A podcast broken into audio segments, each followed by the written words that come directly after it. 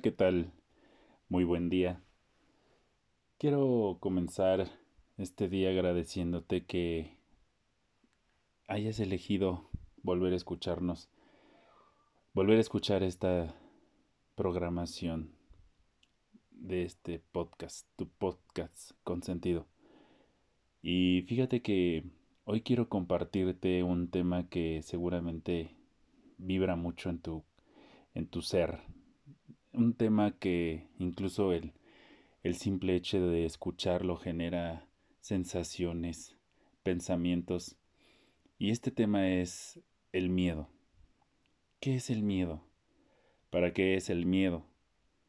¿Y de qué forma puedo yo utilizar esta sensación, esta emoción, esta parte de mí que de cierto modo es natural y no permitir que me controle o que me domine para mis futuras decisiones como lo tal vez lo hemos lo hemos permitido hasta el día de hoy.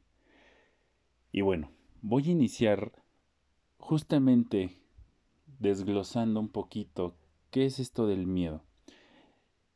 Quiero compartirte que bueno, al final el tema es una pequeña parte de lo que es realmente porque todos los temas que vamos a estar platicando son demasiado extensos. Y al final mi objetivo es que tú tengas el concepto, el abstracto y que llegue a funcionar en cada una de nuestras vidas, en cada una de nuestras áreas de la misma. Y fíjate que te voy a contar, el miedo es una reacción, una reacción que producimos nosotros al sentir un estado de peligro. Habrás escuchado tal vez o tengas la idea, algunos expertos, muchas personas comentan que el miedo es algo natural y que incluso nacemos con miedo. El miedo es parte de un instinto, de nuestro instinto animal para poder sobrevivir, para poder mantenernos vivos dentro de todo este mundo. En parte todo esto es cierto. Yo no quiero decir que lo que yo te comparta es la verdad absoluta y que las, las demás teorías están equivocadas. Claro que no. Simplemente es compartirte y que tú deduzcas de qué forma te puede funcionar la información. Dicho esto, el miedo sí es parte de nuestro instinto animal de supervivencia, pero se maneja más bien, o lo manejamos nosotros naturalmente, para poder tener esta supervivencia, para podernos mantener vivos en este mundo, porque al final, como animales vivientes y pensantes, tendemos a eh, estar en una escala evolutiva, a ser depredadores incluso. Pero así como podemos ser depredadores, también podemos ser presas. Y es por ello que, que obtenemos este instinto del miedo Y bueno, al final, este miedo se puede producir de muchas formas y puede generar estímulos, emociones en nosotros. Pero estos pueden ser demasiado extensos, demasiado extensos. Incluso podemos eh, escuchar también a través de personas expertas en la materia psicológica, que los miedos son aprendidos. Y claro que sí, los miedos también son aprendidos. Incluso la mayoría de los miedos son aprendidos. Porque hay experimentos que se hicieron en la antigüedad para poder corroborar estas teorías en cómo nosotros aprendemos los miedos a través de experiencias, a través de vivencias, a través de estímulos. Y hay tantas variedades en dentro de los miedos, y entre ellos están los miedos a través de la cultura, incluso por medio de la religión, de las iglesias, también transmitimos miedos en el que si haces o no haces las cosas como ellos dicen, pudieras irte al infierno a un infierno, o si lo haces bien, entonces vas a ir al cielo. Y de esta forma estás aprendiendo un miedo. Quiero decirte que el miedo es una forma de controlar o de controlarnos tan consciente e inconsciente que te puedo decir, todo el ser humano, por la simple experiencia o sus simples experiencias y por las vivencias que tenemos cada uno de nosotros, al generar un miedo, también generamos control. Y control es un tema que justo vamos a tratar más adelante, pero te adelanto un poquito. Todos y cada uno de nosotros somos controladores y no lo digo como la verdad absoluta, te repito. Pero ¿por qué soy controlador en este caso? Porque tengo miedo, porque aprendí a tener miedo. Aprendí un miedo o varios dentro de toda mi experiencia de vida. Y esto me lleva a controlar las cosas fuera de mí y dentro de mí también. ¿Cómo es esto? Ah, bueno, yo aprendo a controlar mis emociones, mis sentimientos, mis actitudes, mis pensamientos y mis formas de ser, hablando en modos de carácter también. Y todo esto aprendo a controlarlo por miedo a lo que pueda suceder allá afuera con alguien más. Te lo dije, el miedo surge a través de una supervivencia y para mantenerte vivo, para mantenerte protegido, para mantenerte dentro de este mundo, generas un miedo y este miedo te lleva a controlarte a ti en todo aspecto para que entonces también controles lo que está allá afuera, pero únicamente controlas o controlamos porque tengo miedo. Y tal vez ahorita en tu cabeza vengan personas en donde digas, ah, tal persona es controladora, ah, tal persona es controlador. Pero quiero decirte algo. Así como tal vez ellos, tú también eres controlador.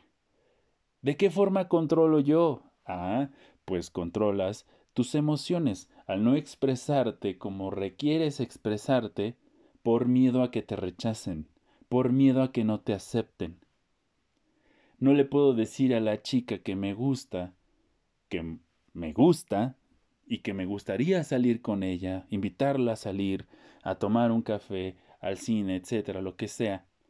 No lo digo y no lo hago por miedo a que me rechace. Entonces, de esa forma yo controlo mis sentimientos y controlo lo que quisiera hacer y no lo hago solo para que no me rechacen, para no generar en mí un sentimiento de dolor a través de un rechazo de alguien que me importa, de alguien que me interesa. Por eso es de que controlo, por ese miedo. Por miedo, un padre controla a su hijo. Y lo controla porque entonces empieza a decir, no hagas esto, no hagas lo otro, porque tal vez pueda pasar esto. Y en lugar del padre o la madre mostrarle el camino a su pequeño o a su pequeña, prefiere controlarlo y mantenerlo encerrado tal vez, para que entonces este pequeño o esta pequeña no se enfrente a la vida. Y por ese miedo que tienen los padres, entonces controlan a su hijo o a su hija. En lugar de mostrarle ese camino y enseñarle que ella puede o que él puede, no, prefieren controlarlo. Ese miedo es el miedo de no haber sido o de no ser un padre o una madre ejemplar como para poderle mostrar ese camino a su pequeña o a su pequeño. Además de eso,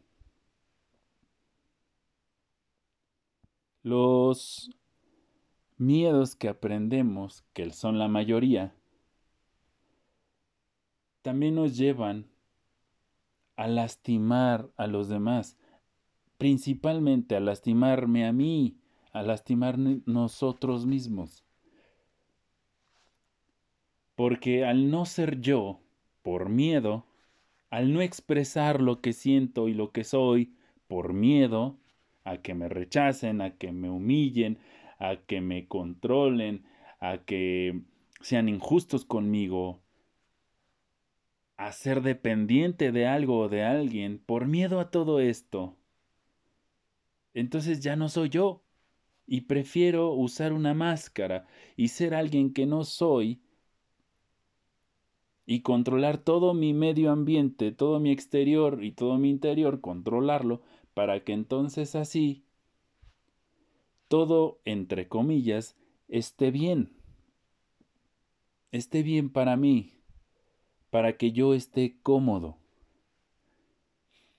Y la comodidad es otro tema del cual también vamos a hablar más adelante.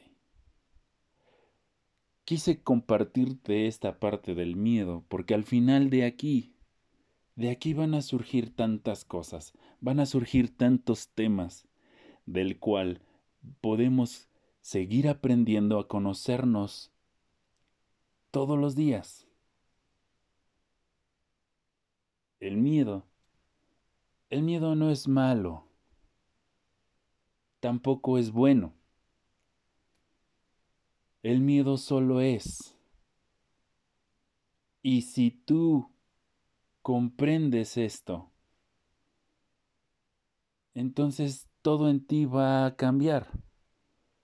Porque en este momento tú puedes decidir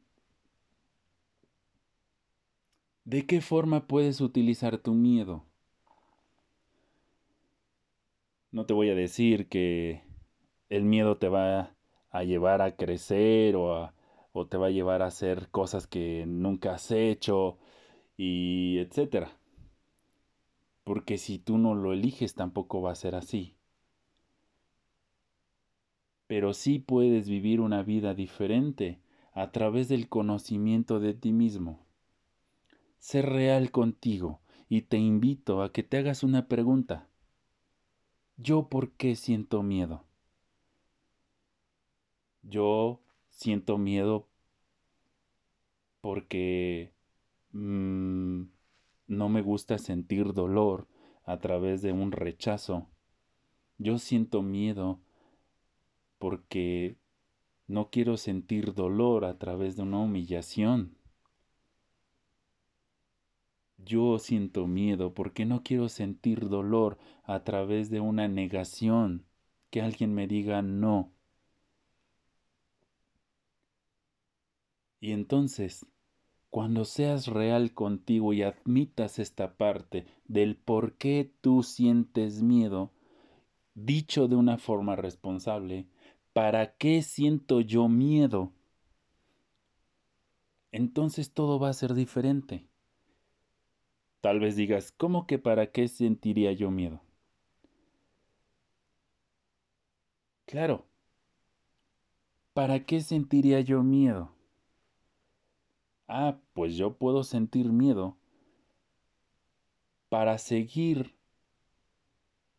en una forma cómoda, bueno, seguir cómodo dentro de, mi incomodidad, de mi vida, y tener el pretexto perfecto para no hacer algo diferente y no encontrar la verdadera persona qué soy yo. Porque creo, siento, considero y supongo que si soy yo, las personas me van a rechazar, las personas me van a humillar, las personas me podrían controlar. Y entonces, por eso yo estoy eligiendo tener miedo. Esa es una forma muy responsable de aceptar la razón del para qué yo puedo sentir miedo. Así que yo te invito a que te hagas esta pregunta. ¿Para qué siento miedo? ¿Para qué siento miedo? A partir de ahí, todo va a tener una transformación en tu vida.